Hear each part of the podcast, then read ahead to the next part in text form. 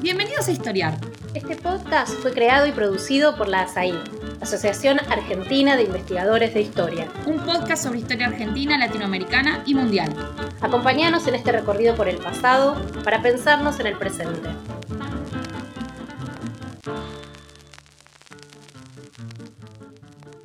Hola, bienvenidas y bienvenidos a Historiar, el podcast de la ASAI, la Asociación Argentina de Investigadores en Historia. Soy Lila Caimari y hoy vamos a conversar sobre la historia del delito, del crimen, más bien, de la policía y del periodismo que en el pasado ha cubierto estos temas. Vamos a hacerlo con alguien que explora este territorio desde hace muchos años, con Diego Galeano. Diego es sociólogo por la Universidad de La Plata, Nacional de La Plata, es magíster por la Universidad de San Andrés y doctor en Historia por la Universidad Federal de Río de Janeiro, ciudad donde está establecido desde hace tiempo. Diego es autor de muchos trabajos sobre la historia social, económica y cultural del delito y de la policía, lo que llamamos los historiadores la historia de la cuestión criminal, que involucra una cantidad de temas. Menciono solo dos de sus libros eh, de, esta, vasta producción. Delincuentes viajeros, estafadores, punguistas y policías en el Atlántico Sudamericano, publicado por Siglo XXI en el año 2019. Y también un trabajo previo que viene a cuento aquí eh, a, la conversación que vamos a tener porque incluye un capítulo del que vamos a estar hablando. El libro se llama Escritores, Detectives y Archivistas, la cultura policial en Buenos Aires 1821-1910 y fue publicado por Teseo y la Biblioteca Nacional en el año 2009. Bueno, eh, bienvenido Diego a Historiar. Muchas gracias por acercarte a charlar con nosotros. Bueno, Lila, gracias. Gracias a vos por la, por la invitación y, a la asociación también por, por la invitación y por sostener el, el espacio, ahora paso, digamos, del otro lado, lo venía escuchando, eh, lo venía siguiendo y bueno, ahora me toca estar de este lado del micrófono. bueno, bueno, eh, buenísimo, encantada de, tenerte acá charlando. Entonces, em, conversando con Diego para hablar de todos estos temas, que son, que es en realidad un gran espectro de temas, eh, decidimos concentrarnos en un gran caso, ¿no? Un caso célebre de fines del siglo XIX, que es un caso sobre el que se escribió mucho en su momento, es un caso que dio mucho que hablar, un caso que después entró en los anales de la memoria del crimen porteño, digamos. Hablo del caso Tremblier, un caso de ribetes truculentos, aviso, eh, pero a la vez un caso con muchos elementos interesantes desde el punto de vista historiográfico.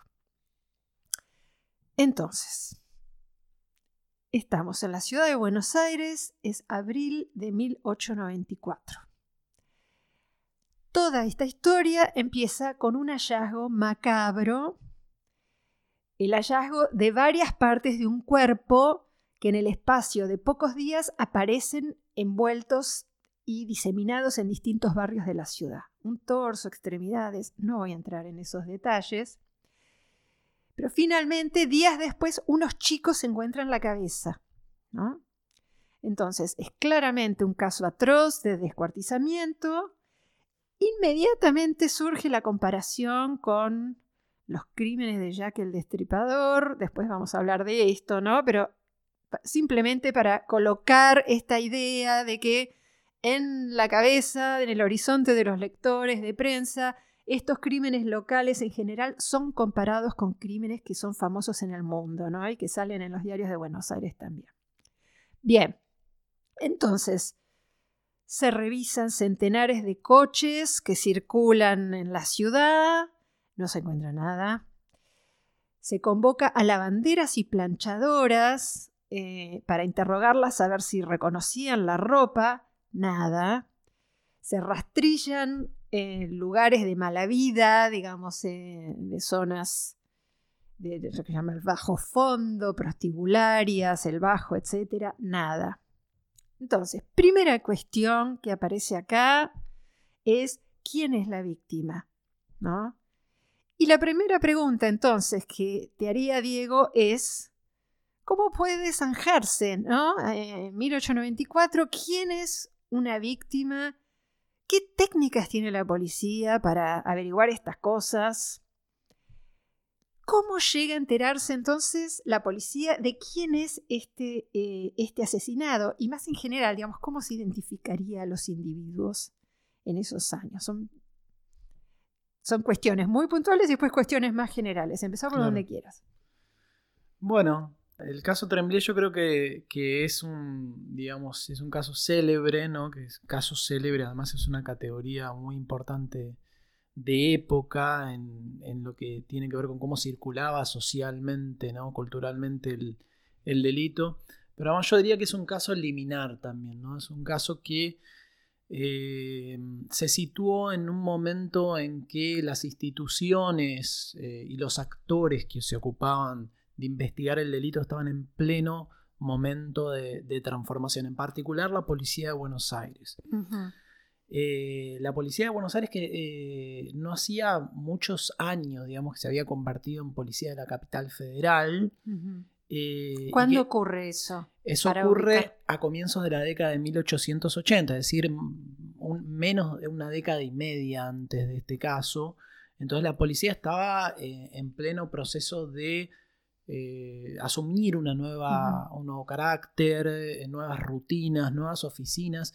Inclusive en 1880 cambia de una policía, digamos, de lo que la- los propios ¿no? policías recuerdan como la, la vieja, ¿no? una policía antigua que la vieja policía de Buenos Aires, a esta nueva y pretendidamente modernizada policía de la capital, que se había trasladado también de edificio donde funcionaba. ¿no? La policía eh, de Buenos Aires era una policía que era muy contigua a la policía municipal, Ujú. que daba al lado de- del, del cabildo en, la- en plena Plaza de Mayo. Eh, y en, en el 80 cambia, se transforma en policía de la capital, pero, pero también cambia de edificio, ¿no? Y se traslada posteriormente, cuando este caso ocurre, no hacía ni 10 años que la policía estaba instalada en su edificio actual, ¿no? En, la calle, en la calle Moreno, si no me equivoco. Sí. Eh, y bueno, y una, reorganización oficinesca, entre ellas, por ejemplo, eh, la inauguración de una oficina antropométrica. ¿no? Una oficina eh, de nombre raro, digamos, eh, que, que emulaba una innovación francesa, ¿no? de una oficina antropométrica que había creado la policía de París eh, a través de una figura bastante famosa, porque es una figura que tuvo una intervención eh, también importante en el caso Dreyfus en Francia, eh, que es Bertillon, Alphonse Bertillon, ¿no? un científico que trabajaba para la policía francesa y que inventó una técnica de identificación de personas, que era este sistema antropométrico. Eh, y no muchos años después que esto se implemente en Francia, ¿no? medir partes del cuerpo eh, bajo la, la idea de que si vos medías todas las partecitas del cuerpo, el dedo, el, el brazo, las piernas, la altura, el tamaño de la cabeza, la forma de la cabeza, dos cuerpos humanos jamás serían iguales, jamás tenían todas las combinaciones de medidas idénticas, por lo tanto había una unicidad, digamos, una singularidad Sí. de cada cuerpo, Sí. ¿no? Y que a partir de esos, esos cálculos científicos eh, podría llegarse a, eh, a la identificación individual. Claro. Eh, de manera que... Entonces, esta es, este es como un principio de Bertillon desarrollado en la policía parisina que, que, recordemos, era como un modelo, ¿no? Como un faro que irradiaba hacia muchas policías en plena modernización en el mundo en aquellos Claro. años y la policía de Buenos Aires en particular seguía muy de cerca eh, estas novedades. Entonces, hay, se crea una oficina antropométrica en la policía, en la- esta nueva policía de la capital. Sí, y que además no fue una cuestión de, digamos, meramente de, bueno, a través de los diarios nos llegaron noticias de esa oficina francesa, fue una red de circulación eh, mucho más concreta y, e intensa también, eh, de circulaciones entre Francia y Argentina, eh, porque Drago, que fue, bueno... Agustín Drago. Exactamente, que tuvo un papel importante también en el desarrollo de la criminología, de la medicina forense en Buenos Aires, viaja a París para formarse con Bertillon, escribe varios textos que son publicados en, bueno, en revistas especializadas jurídicas, revistas de policía, eh, le vende, digamos, al gobierno la propuesta, eh, se abre la oficina, una oficina que tuvo algunas tensiones eh, con los policías que, eran más celosos, digamos, de sus rutinas empíricas, digamos, de sus rutinas cotidianas y, miraban un poco con, digamos, con, animosidad estas innovaciones científicas que venían de afuera. Eh, pero bueno, lo cierto es que, digamos, eh, fue, fue un proceso de conexión entre las policías eh, de Francia y de, Argentina importante, que fue de hecho estudiado mejor por una, historiadora de Argentina que es Mercedes García Ferrari, ¿no? que tiene varios libros sobre este tema de eh, la oficina antropométrica, los viajes de Drago, eso, eso ha sido estudiado bien por, por Mercedes en el libro que se llama eh, Ladrones Conocidos. Ladrones, eh, sí, conocidos. Que es una categoría sobre la que vamos a hablar también. Sí. Entonces. Sospechosos reservados. Sospechosos reservados, ¿no? que, que, refiere nuestra colega Mercedes García Ferrari, que ha trabajado mucho sobre la cuestión de la policía y las técnicas de identificación eh, individual. Entonces,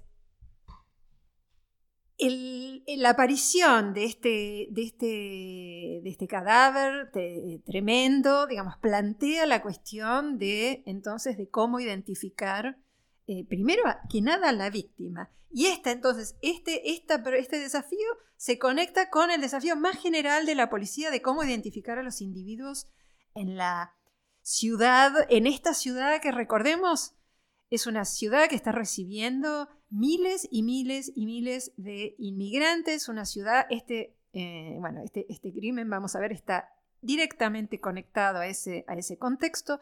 Entonces, es una policía que ya tiene cada vez más dificultades para reconocer a los vecinos de cara, digamos, por el conocimiento empírico cara a cara, esta cosa de los vigilantes que decías recién, ¿no es cierto?, que conocen a todos de verlos por la calle. Es una sociedad a donde nadie sabe bien quién es quién y que por lo tanto plantea desafíos de, eh, nuevos ¿no? para la policía en términos del reconocimiento, eh, reconocimiento individual. Bien, entonces la policía está lidiando con todos estos desafíos y ocurre este, eh, surge esta noticia tremebunda que sale en los diarios de estas apariciones de un eh, de un cadáver que hay que identificar primero, ¿no es cierto? Porque para entender primero, eh, digamos, qué es lo que ocurrió, primero hay que saber quién es la víctima.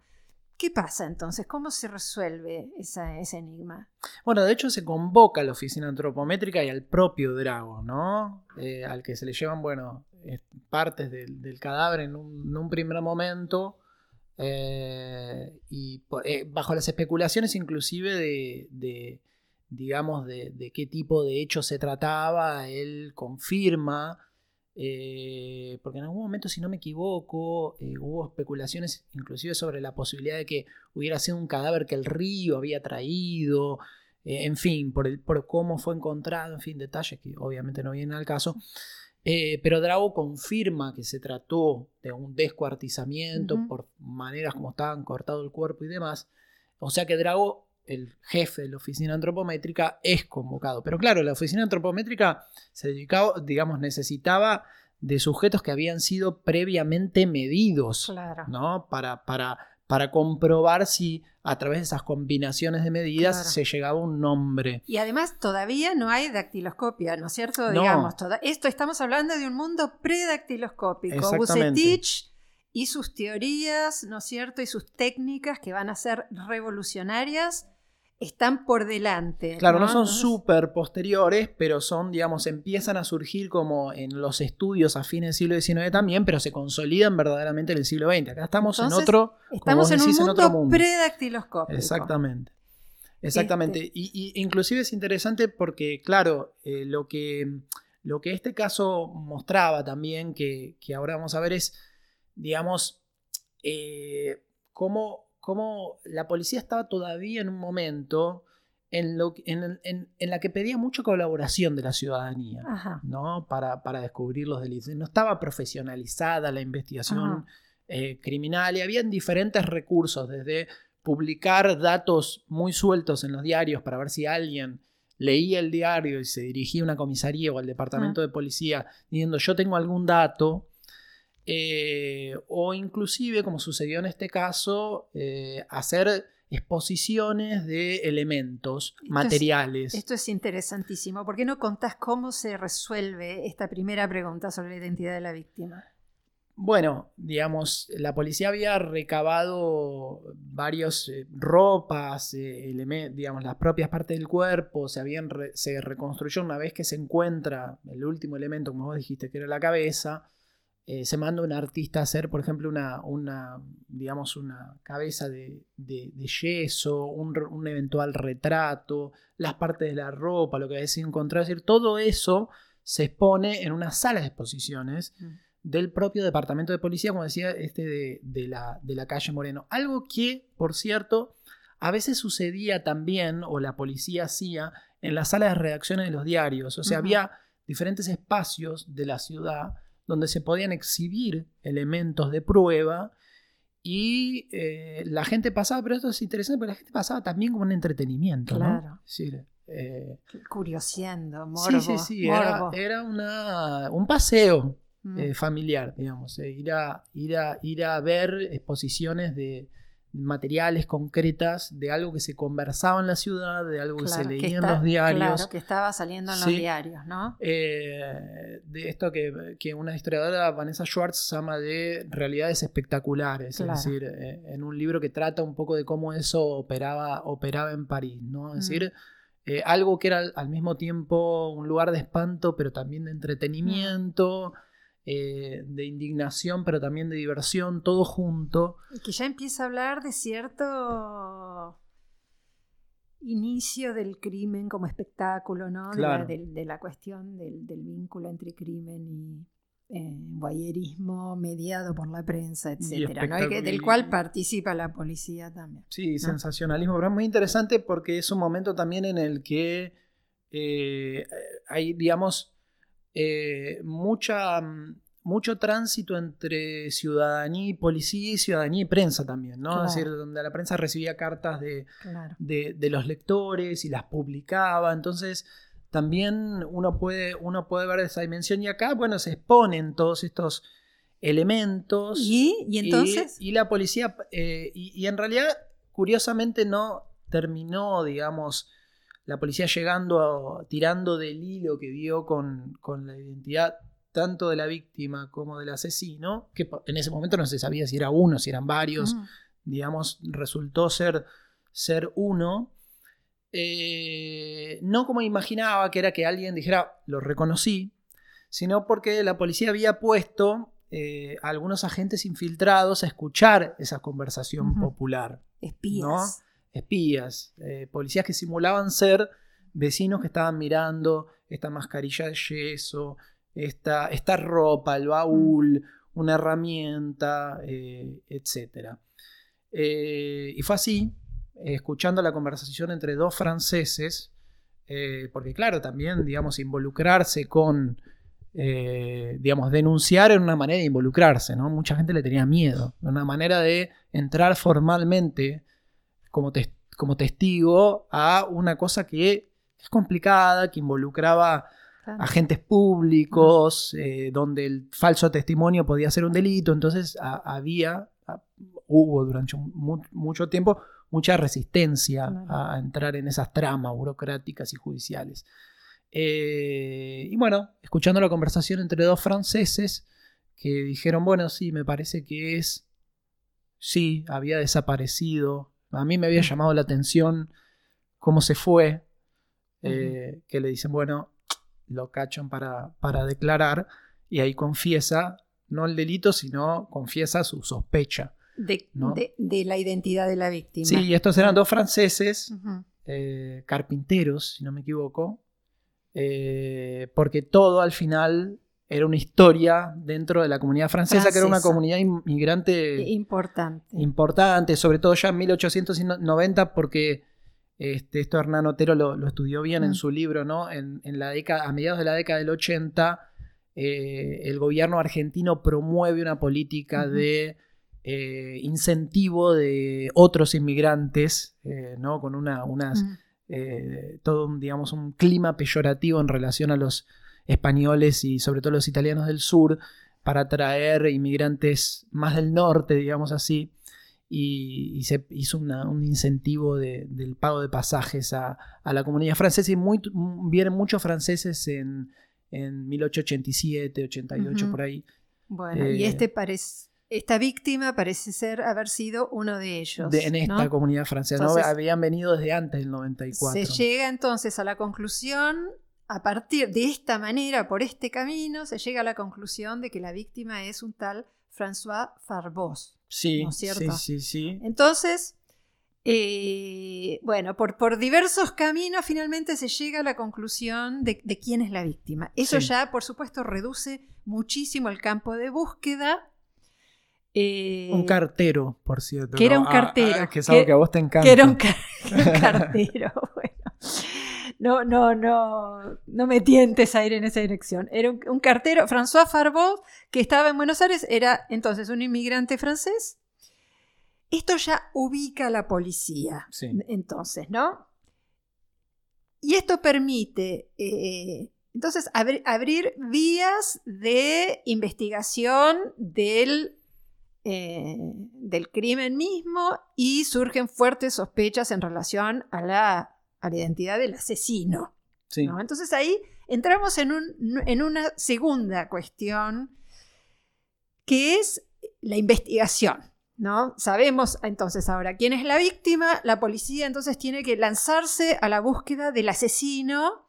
Se sospecha fuertemente que el asesino es alguien que ha sido socio ¿no? de, este, de este Farbos, eh, que, es, que es otro inmigrante con, con quien él tenía eh, sociedades non santas de las que vamos a hablar ahora. Pero antes de eso, la, la pregunta que, que- que te haría es, bueno, ¿cómo se investiga un crimen? ¿no? ¿Cómo se investiga este crimen? Y más en general, ¿no es cierto? ¿Cómo se investigan los grandes crímenes en Buenos Aires en estos años? Por ejemplo, ¿hay detectives? ¿Podemos hablar de detectives? Es la, es la gran época de la novela detectivesca, ¿no? ¿Qué- ¿Con qué métodos, ¿no es cierto?, se investiga un crimen de, de este tipo? ¿Y cuánta capacidad, digamos, tiene la policía para seguir pistas, ¿no? ¿Cuántos recursos? ¿Cómo, cómo funciona esto a fines del siglo XIX? Claro, viste que eh, hablábamos de que este, de este caso como un caso liminar. Y, y este caso es un caso liminar no solo en eso de la identificación de personas, sino también en, en esto de, de la investigación, ¿no? De la cosa detectivesca. ¿Por Y qué? a- Así como se había creado una oficina antropométrica, digamos, también eran los comienzos de lo que hoy es la división de investigaciones, ¿no? De la policía, de la Policía Federal. En realidad, hoy es la Policía Federal, ¿no? Porque es la Policía Federal la que se dedica a, a investigar eh, delitos, por lo menos delitos de carácter federal. Eh, en ese momento estábamos en el comienzo también de, de una especie de cuerpo de detectives que se organizaban por secciones eh, que dependían de, digamos, del tipo de delito, ¿no? Sección de. Inclusive palabras que deben resonar porque pasaron mucho a la prensa, inclusive hasta muy entrado el siglo XX. eh, la prensa seguía como reproduciendo esas palabras, defraudaciones y estafas, robos y hurtos, Mm. ¿sí? como palabras que se convirtieron Claro. casi como en, que en jerga periodística y por lo tanto medio Claro. que porteña también. Que ¿no? eran en realidad las divisiones Esas del organigrama internas. de esa di- gran división de Claro, investigación. claro. eh, homicidios, ¿no? El jefe de homicidios, el Orden- jefe de orden, orden social, social. robos y hurtos. Eh, bueno, esto estaba, estaba en plena organización. Nace primero como una tal comisaría de pesquisas, después se convierte en comisaría de investigaciones, ¿no? Y, y como investigaciones se la sigue conociendo, independientemente de si es la nomenclatura específica, se la conoce como investigaciones. En la jerga policial es esto, es investigaciones. Y esto están haciendo, está en pleno nacimiento, está en pleno proceso de consolidación y es de esta repartición eh, donde, donde todo esto va a ser organizado y donde va a ser descubierto el crimen, porque además aparecen estos franceses, pero nadie sabe, digamos, si son los, los, los asesinos. Claro. Siempre lo que esto despierta es lo que se conoce en la, en la- en la literatura como táctica de la sospecha, ¿no? Es tirar digamos, eh, ir, ir a, las, profesiones sospechosas, como vos decías, ¿no? Las lavanderas, las trabajadoras domésticas, los cocheros, mm. E ir a los lugares sospechosos. Entonces, la primera, digamos, la primera reacción de la policía es una reacción, lo que se va a conocer como policía empírica, es decir, ir a la calle, ver qué se puede recabar y conversar con personas eh, y ver y, tratar de, apuntar a estos ladrones conocidos, a estos sujetos sospechosos de siempre, digamos, que en el momento eh, que los policías conocían, ¿no? Eh, los policías eran entrenados con una cosa que se llamaba en el, lunfardo policial el manchamiento, o mm. sea, manchar, el, captar, el recordar la fisionomía, el rostro y saber más o menos, conocer quiénes eran los sujetos que siempre que se sospechaba siempre cometían delitos. Pero claro, es lo que decías al comienzo, esta ciudad estaba explotando inmigrantes, esta ciudad estaba renovándose permanentemente mm. y la policía se sentía desbordada en esas rutinas que venían siendo reproducidas a lo largo del siglo XIX, acá estamos en final del siglo XIX, que era la de conocemos a, quiénes son estos y cuando, cuando sucede un caso los traemos, los, presionamos, los, eh, eh, digamos, para, hasta que larguen quién fue. Y esto estaba totalmente este, explotado en este momento. Mm. Y, la división de investigaciones estaba empezando entonces a desarrollar, digamos, técnicas más eh, burocráticas, estaba movilizando cuerpos de detectives específicos que eran entrenados en determinados tipos de delitos, en infiltrarse en determinados comercios. Y bueno, es, la, es esta división la que da con esta red francesa eh, que, se dedicaba a, negocios espurios. Ahora vamos, ahora vamos a eso. Entonces, eh, investigaciones eh, se lanza entonces a la campaña de averiguación de no solamente de, quién es el asesino, hay fuertes sospechas sobre eso en torno al socio de Farbós, que es un tal Raúl Tremblier, sino también a buscar a Tremblier y a asegurarse de que Tremblier es capturado. ¿no? Ahí viene una, una segunda parte del caso que tiene también muchos ribetes. Eh, interesantes y que nos dicen muchas cosas sobre cómo, eh, cómo se abordaban ¿no? estos, eh, estos grandes desafíos de la policía en esos años. Así que vamos a hacer una pequeña pausa y volvemos entonces con el desarrollo y dilucidación del gran caso Tremblay. Este es el podcast de ASAIG, la Asociación Argentina de Investigadores en Historia. Te invitamos a asociarte y a seguirnos en las redes, en Twitter, en Facebook e Instagram. Toda la información sobre la asociación la puedes encontrar en nuestra página asaig.org.ar. Te esperamos todos los sábados con un nuevo episodio de Historiar sobre los grandes temas de nuestro pasado, abordados por especialistas e historiadores profesionales de manera cordial pero rigurosa Seguimos con nuestro episodio de hoy. Bueno, retomamos entonces eh, nuestra conversación con Diego Galeano sobre eh, el caso Tremblay.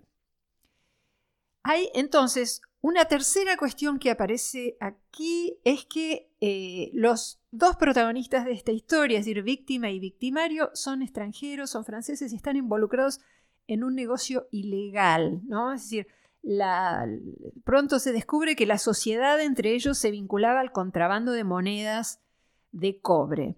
Entonces, vos sos eh, un gran historiador de las, prácticas de, las prácticas delictivas y sobre todo de los delitos económicos. Diego está en este momento con un gran proyecto sobre historia de la falsificación de dinero. Eh, ¿De qué modo eh, se habían modificado, digamos, las prácticas delictivas económicas en este contexto de modernización de la sociedad porteña, digamos? Sí, digamos, yo creo que esta es una modernización que está estrechamente vinculada con, el propio fenómeno de la migración, ¿no? Es decir, lo que decíamos, renovación de, de, la población permanente, tensiones étnico-raciales, eh, conexiones, digamos, también entre las policías que empiezan, que empiezan, digamos, por diferentes motivos a intercambiar mucha información. No, no, no era solo ahora vamos a copiar y traer la oficina antropométrica en París acá, sino también a usar estas oficinas para eh, cambiar fichas de identificación, eh, cambiar fotografías de estos sospechosos. Eh, porque se consideraba que, digamos, ante determinados crímenes, las, las ramificaciones de los sospechosos podían estar en cualquier lado de estos mundos conectados por barcos, ¿no? Que era, sí, claro, Italia, como decíamos, España, ahora Francia y el Río de la Plata, pero también muchas de las estaciones intermedias, de estos barcos, ¿no? Que iban desde Montevideo hasta Recife en, en, el norte de Brasil, pasando evidentemente por Porto Alegre, San Pablo, Río de Janeiro, eh, en muchísimas, digamos, prácticas sociales, desde el, combate y la vigilancia de, disidencias políticas, el anarquismo, posteriormente el comunismo, eh, hasta en cuestiones de policía, de moralidad, digamos, por ejemplo, como las sospechas de trata de mujeres y de prostitución, o en delitos contra la propiedad, la policía empieza a sentir que su campo de acción ya no es eh, ni la ciudad de Buenos Aires y sus alrededores o el país, sino este, este, vastísimo y, en parte desconocido y multilingüístico mundo atlántico de donde podían provenir sospechosos, pistas, eh, etcétera, y así pasó con este caso, ¿no? Incluso. Porque entonces, ahora entonces vamos a ver que la resolución del caso y finalmente su conclusión tiene todo que ver con estas conexiones transatlánticas policiales, ¿no? Eh, y, las prácticas delictivas mismas, digamos, también se habían visto eh, modificadas porque acá hay algo de la naturaleza de la actividad, ¿no? De estos inmigrantes franceses en Buenos Aires, que también está hablando un poco de estas transformaciones, ¿verdad? Sí, es interesante además porque no es solo, digamos, eh, no es que se trata de que eh, la policía estaba, digamos, interviniendo para ampliar sus propias ramificaciones, sino que también estaba atendiendo a una modificación de negocios ilegales que en parte eran parasitarios algunos de ellos de esta, digamos, de estas mismas movilidades migratorias y atlánticas, ¿no? Y los ejemplos son inclusive conocidos por, por la producción historiográfica vastísimos, ¿no? Desde, por ejemplo, bueno, la falsificación de moneda, que, es lo que estoy estudiando ahora, es uno de ellos. Pero también, por ejemplo, el fenómeno del cuento del tío, de las estafas, ¿no? Que por ahí se tornaban conocidas. Hoy son conocidas por esas estafas telefónicas que te llaman de un, ¿no? y te piden plata que le deposites a un tío y no sé qué. Pero esto es un fenómeno que, que, en su momento fue muy parasitario de las migraciones, ¿no? Eh, de guiones para estafar que eh, se llevaban de una ciudad a otra este, de este mundillo, digamos, y que por ahí se tornaban más o menos conocidas y se copiaban en Brasil. Es decir, uno ve que en diferentes ciudades de este mundo atlántico se reiteraban los mismos guiones.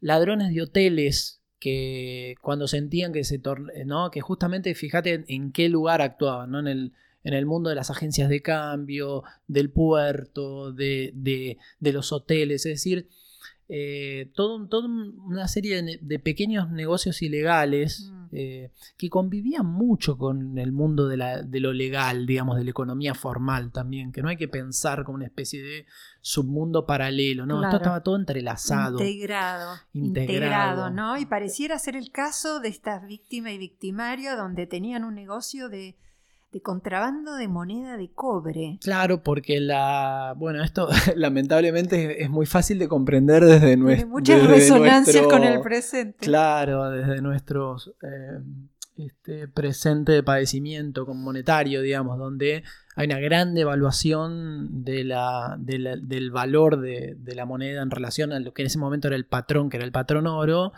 ¿No? Y las monedas de, cobre argentinas en ese momento, 1 y 2 centavos, digamos, las de menor valor, habían, ah, se habían eh, depreciado tanto en su valor nominal mm. que su valor material, es decir, como cobre, eh, era más conveniente, vos podías Claro. comprar por uno y dos centavos estas monedas y venderlas en Europa como Claro. cobre, que era mucho más, Claro. más rentable. Y, en ese era el eso negocio. estaban- en eso estaban estaban estos Farbós y dos. Tremblay y evidentemente hubo un desacuerdo Un entre desacuerdo ellos que terminó, comercial. que terminó, eh, que terminó muy mal. Bien, entonces, entonces, hay entonces un- toda una segunda parte de esta historia que transcurre en Francia. Sí. ¿verdad? Lo que sabemos es que la policía empieza a buscar a este asesino, Tremblay, no aparece, no aparece, eh, se enteran de que eh, dijo que se había ido de viaje, etc. Se enteran de que se tomó un barco a Dunkerque y que está en camino, ¿no? Sí. Sabemos que dos semanas más tarde, Raúl Tremblay llega a Dunkerque cuando desembarca la policía francesa lo está esperando en el muelle. ¿no? Entonces, eh, esto nos dice cosas sobre estos vínculos que vos eh, comentabas, ¿no? Entre policías que son vínculos telegráficos, Claro. ¿no? De intercambio, eh, de intercambio de información y sobre redes transatlánticas policiales que ya están muy aceitadas, ¿no es cierto? Sí, inclusive lo del telégrafo es interesante porque eh, todas estas redes empiezan a, vender como, bueno, vamos a intercambiar técnicas súper, digamos, sofisticadas, fichas de, con mediciones antropométricas. En la práctica lo que pasa, o lo que más, o lo que uno más ve en los archivos, digamos, policiales, son estos simplísimos telegramas donde dice en el barco Tal. Princesa de Mafalda, no sé cuál, eh, o algún otro barco, ¿no? eh, va un fulano de tal que tiene tal este, sombrero y, y- y traje, el pelo así y asá, con el nombre tal, y la policía lo espera en el otro puerto. Lo que no siempre eh, garantiza, digamos, una detención, había estrategias que, que estos sospechosos utilizaban para bajándose en puertos anteriores, cambiando de ropa, afeitándose el bigote. Esto es una cosa que inclusive está bastante en la literatura Ajá. policial de la época, eh, de- eh, digamos, en, ¿no? en las novelas Mm. policiales, esto del, del cambio de fisionomía para evitar, para evitar esa detención, pero eso no le funcionó a- a- a- al Tremblier, que se bajó en el puerto, fue enseguida detenido y en sus valijas le encontraron, en una valija de doble fondo, ¿no? Eh, ocultas todo este arsenal de monedas de cobre, y él confiesa ese delito. Mm, claro. el que niega es el, es el otro. es el otro, digamos, el más Sí. truculento. Eh, Sí. Pero el delito, que evidentemente tenía una pena mucho menor de, de contrabando de monedas, él lo, lo acepta en una tentativa de, de ser, digamos, culpabilizado por, un, por una cosa de, de, de más bajo este, Calibre, ¿no? Sí, entonces, bueno, pero ha- hay entonces esta comunicación eh, transatlántica entre las policías que hace que con relativa rapidez, entonces, eh, capturan al sospechoso principal y después el resto del caso transcurre en Francia, ¿no es cierto? Hay Sí. un juicio que Sí. sigue y eso es, es todo esto eh, eh, termina los, los sospecho- los, eh, perdón, los testigos argentinos viajando, ¿no? o los testigos que están en Buenos Aires por lo menos viajando a Dunkerque para dar testimonio. eh, Claro, porque el caso además es, es muy sintomático de una cosa que me parece que es fundamental de entender, que es, y que es central para, yo diría, para, para cómo se hace historia global de la policía, del, del delito, ¿no? Que es, todo esto es hecho de conexiones, todo eso Sí. es hecho de colaboraciones, pero involucra tensiones fundamentales, ¿no? Es decir, por ejemplo, este es el, el caso Tremblay muestra eso.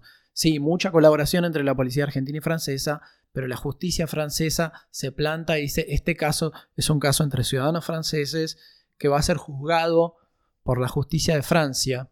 Eh, lo Es que siente un precedente, bueno, que abre todo otro, otra, otra ventana que no es el caso de lo que estamos discutiendo acá, ¿no? Sobre cuestiones más diplomáticas eh, y de la relación entre diplomacia y justicia, pero que siente un precedente de, de juzgar eh, extraterritorialmente un delito, ¿no? Un delito sucedido en la ciudad de Buenos Aires que se juzga eh, en Francia. Entonces también eso revela, bueno, y la justicia argentina tiene que mandar el expediente por barco también, como fue el mismo Tremblay, pero en otro barco posterior, eh, toda la, la instrucción eh, que Mm. se hizo acá en, en Buenos Aires y el caso se juzga eh, en, en- en Francia. Mm.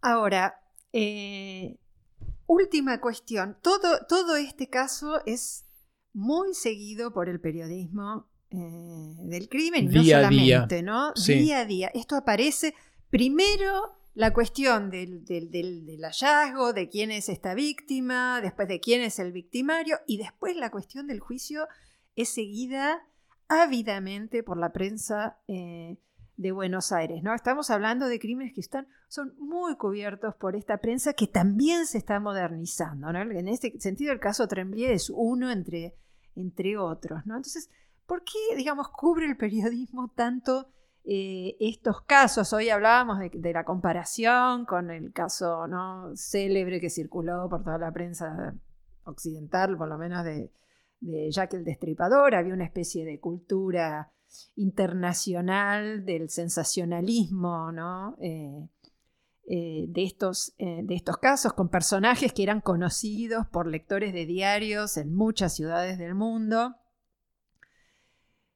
¿Cuál es el vínculo entonces entre policía y prensa, entre justicia y prensa, que permite que la prensa tenga tanta, primero, tanta información sobre estos casos y después tanto interés en cubrirlos? Bueno, vos sabés que el, el- el caso es- este yo creo que es eh, fundamental para, para, o es una de las ventanas posibles para pensar este vínculo de, de largo, de larga historia, digamos, ¿no? Entre policía y prensa, eh, hecha de, y plagada, digamos, de, de colaboraciones y tensiones y ambigüedades todo el tiempo, ¿no? La policía está acusando a la prensa de filtrar informaciones que, eh, digamos, que, que no facilitan la investigación, pero a su vez utiliza la prensa para que los comisarios hagan, se tornen sujetos famosos y, eso es fundamental cuando uno analiza las trayectorias de muchos de estos comisarios, inclusive detectives, ¿no? Que, que pegan ascensos maratónicos a partir de casos que aparecen en la prensa, en de los las que dan entrevistas. que lo favorecen en la prensa. No, entonces la todo- alianza con ciertos periodistas. Sí, la alianza eh, y que, que después ya se va a convertir en el siglo XX en un contubernio, ¿no? Inclusive con una sala dentro del edificio de Moreno dedicada a los periodistas que vienen a, pe- a- a pedir su parte de noticias que después iban a las columnas policiales. Eh, es una relación ambigua, Mm. la de la policía y la prensa, ¿no? Y, y además yo creo que cuando uno piensa la, la cuestión de, de la policía o de los casos criminales y el, y el delito, y el, perdón, y la prensa, no podés eh, excluir un, un tercer elemento que es la literatura, Mm. que está en todos lados, Mm. ¿no? Que está en todos lados. La literatura está en los partes de los comisarios que leían Mm. esa misma literatura policial. ¿Qué literatura? Es la literatura policial, inglesa, francesa, francesa, traducida, ¿verdad? exactamente, Las estaba- historias de detectives. Claro, que consumían está- en libros, pero ya estaban en las páginas de, de- en, la- en lo- en las, digamos, en los Mm. folletines de la Nación, ¿no? Que ya estaban en, en la primera plana abajo, digamos, Sí. eh, publicada, traducida, que ya había incursiones de literatura local también. sí, sí, ¿no? Sherlock Holmes, que, que es un folletín que está eh, presente en la prensa, en las mismas páginas a donde se cubren algunos de estos casos. ¿no? Exacto, entonces eh, estos policías también leían, entonces eh, se filtra en las maneras como los, como los policías decodifican, traducen, narran el delito, eh, los jueces, uno, cuando uno ve las piezas eh, de la justicia por momentos, ¿no? Los alegatos de los abogados por momentos pare- eh, se nota cómo eso- están leyendo y están narrando en estos términos. Eh, y bueno, por ejemplo, a propósito de este caso, Tremblay, un comisario del que por lo menos todavía yo no sé el, el nombre porque firma como un comisario, publica un libro que se llama El descuartizador, Ah, publicado casi, digamos, inmediatamente antes del, Ah, del, del juicio juicio. de, de Tremblay, pero cuando ya se sabía la identidad, publica un libro que está, está totalmente escrito en el choque, digamos, entre recursos de la literatura policial francesa y, la- y lo que estaba circulando en la policía y la prensa, ¿no? Mm. Es un libro de, de 1894.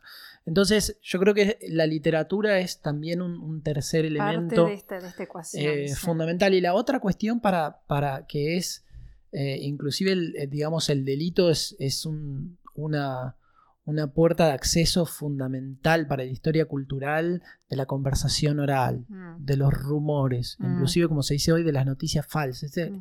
este solo este caso, solo mirando este caso, es un gran laboratorio de todo eso, ¿no?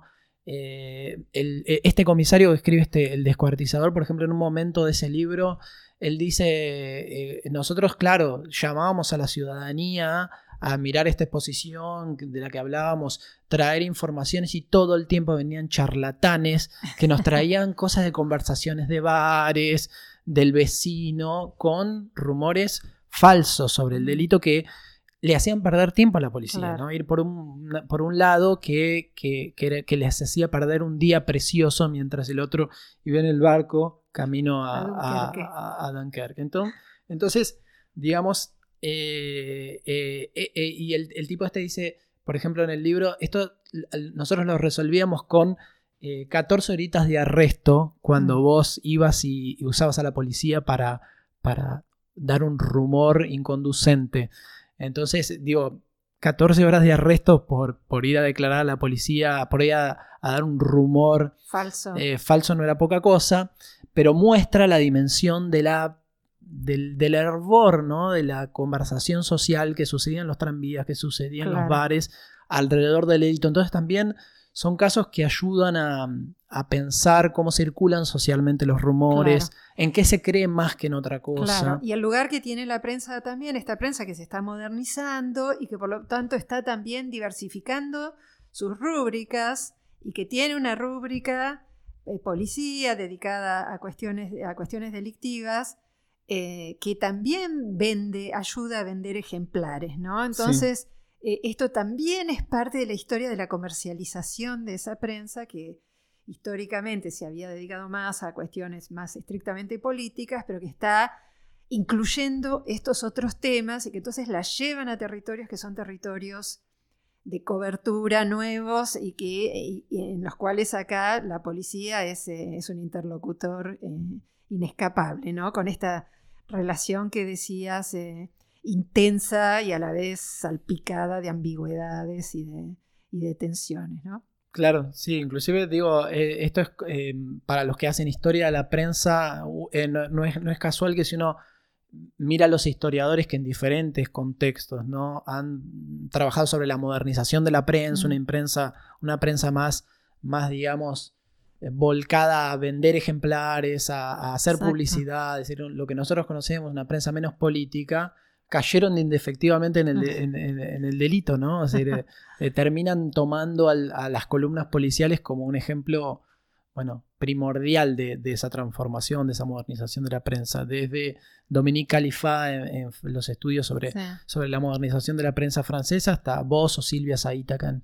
en Buenos Aires, pasando por, por, por Sí. varios ¿no? casos de, de, ese, de la centralidad de lo policial en la modernización de la prensa. Eso es, es importantísimo. Bueno, y así es como el, el crimen nos lleva a múltiples eh, otros temas, así que eh, seguiremos en otra instancia. Este, muchísimas gracias, Diego, por acercarte a charlar. ¿eh? No, Lila, gracias a vos, gracias a ustedes y esperemos seguir, seguir por la senda del delito con el, Cuidado, el podcast. cuidado con las malas compañías. Bueno, muchas gracias a ustedes también por escucharnos y entonces nos despedimos hasta la semana próxima con otro episodio de Historia. Hasta pronto.